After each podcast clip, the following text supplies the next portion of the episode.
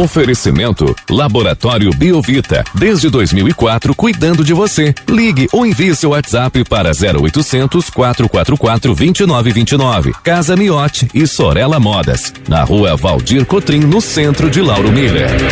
Meteorologista Peter Schor, na Loteria do Tempo, ontem foi o dia de Lauro Miller ser contemplada com fortes chuvas, trazendo alguns transtornos, especialmente na questão de alagamentos. Peter, conta pra gente, essa condição de temporais ainda continua nesses próximos dias aqui pela nossa região? Muito bom dia.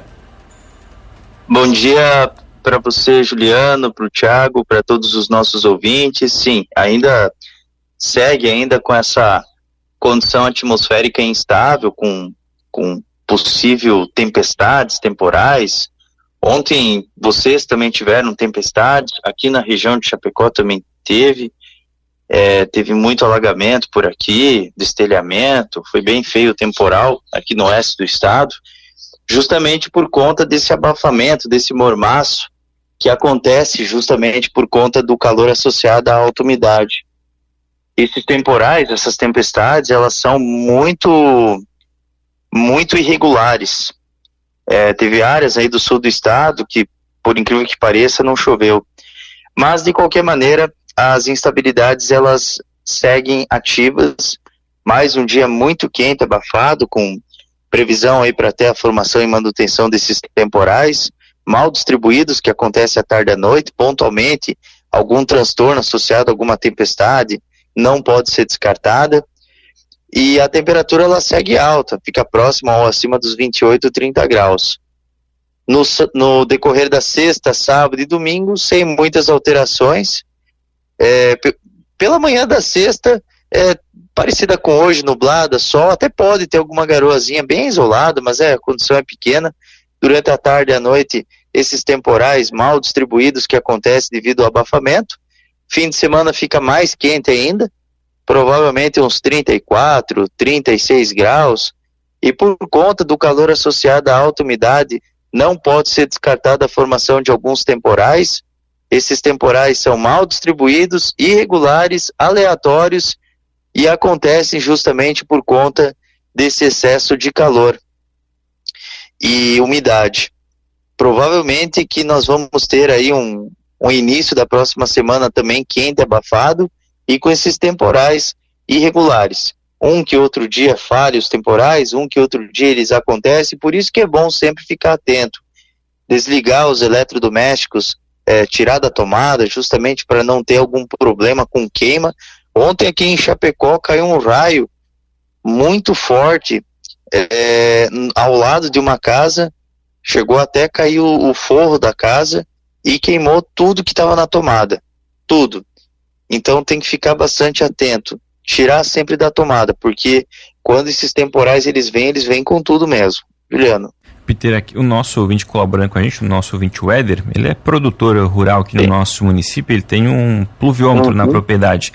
Ele destacou aqui que ontem foram 102 milímetros ali que ele registrou é, em pouco mais de uma hora de chuva aqui no nosso município. No mês, o acumulado já chega a 230 milímetros. Ele pergunta para você se ainda a gente vai ter episódios de chuvas fortes até o final deste mês de janeiro.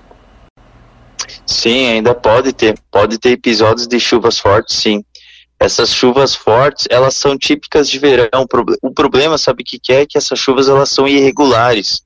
Enquanto numa área você tem uma bomba d'água com chuva, trovoada, granizo, ventania, tudo que tem direito, numa área próxima vizinha, muitas vezes, essa chuva é muito pouco significativa, é pouco representativa.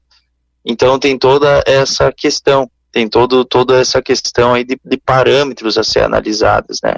Então, realmente, de fato, assim, são chuvas muito irregulares, são chuvas muito mal distribuídas e que, de fato, assim, teria que ter uma, uma, uma atenção maior sempre durante as tardes e noites, né? Porque é, é aquela coisa que você comentou no começo, tem áreas que recebem esse temporal, são atingidas severamente, mas tem áreas que que não passa de uma ameaça, mas as áreas que têm esses temporais vêm com tudo.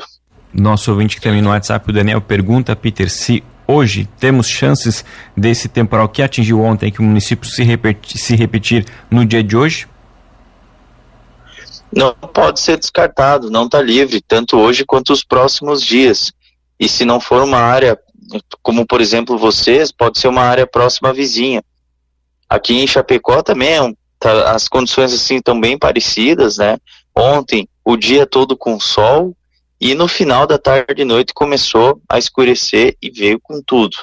Então não está livre, não está livre. Ainda aqui no WhatsApp, Peter, o nosso ouvinte também, que o pessoal da agricultura está sempre ligado, né? O Edson Mazon pergunta como fica o tempo para a próxima semana, Peter? Já dá para fazer uma projeção? A próxima semana ela vai ser bem quente, abafada. A temperatura ela fica próxima ou acima dos 30 graus. Vai ser uma sequência aí de dias também ensolarados, mas não está livre para ter a formação desses temporais que acontecem especialmente durante a tarde e noite. Mas assim, pelo que eu estou vendo, assim, é uma semana que ela é bem quente. Ela é bem quente mesmo, assim. Os próximos dias eles são bem típicos de verão. A próxima semana também ela é bem típica de verão. Não tem muito assim, não tem muita mudança. É, provavelmente, que nem eu falei ontem, ali na quinta, sexta, quem sabe o sábado, é, passe com tempo seco. Assim, essas pancadas com trovoadas, daí já não tem mais condição para ter essas pancadas com trovoadas. Mas isso é um detalhe que daí a gente vai vai trazendo, né, com, com, com mais riqueza de dados, né, à medida que a gente for se aproximando.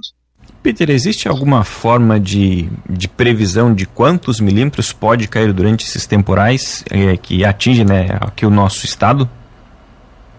Sim, sim. Geralmente é que depende muito, né? Se a nuvem é bem ativa, bem carregada, assim com, com, com alta, alta taxa, é, a gente chama de taxa, né? Taxa de precipitação, é, de, normalmente assim ela fica em torno aí dos 50, 80 milímetros.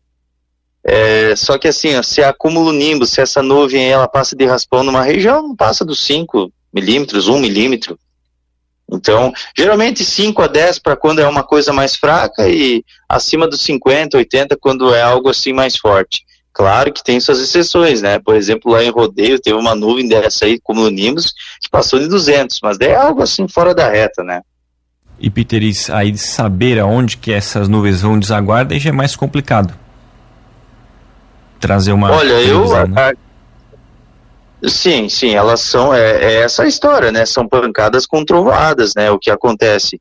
Elas sempre tendem a buscar uh, as trajetórias mais úmidas. A condição, ela existe para todas as regiões. Só que quando formou um acúmulo nimbus, quando se formou uma nuvem de tempestade, ela vai buscar o caminho mais úmido. Por exemplo, se, uh, sei lá, Lauro Mir está com 50% de umidade relativa do ar, e Orleans está com 80, ela vai para Orleans e não passa por cima de vocês. Ela, e aonde ela for passando, ela vai desaguando, ela vai precipitando, entende? Então, são nuvens com nimbos que elas se formam e elas vão se alimentando pelo abafamento, como se fosse um aspirador, assim. Ela vai sugando, assim, tudo que ela encontra, assim, em mormaço, até chegar no oceano, pegar aquele ar frio e, e acabar se desmanchando. O oceano é o inibidor de tempestades.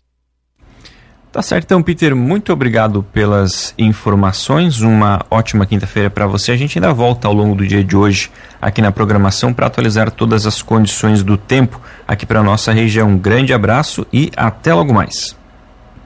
Um grande abraço para você, para todos os ouvintes e até logo mais.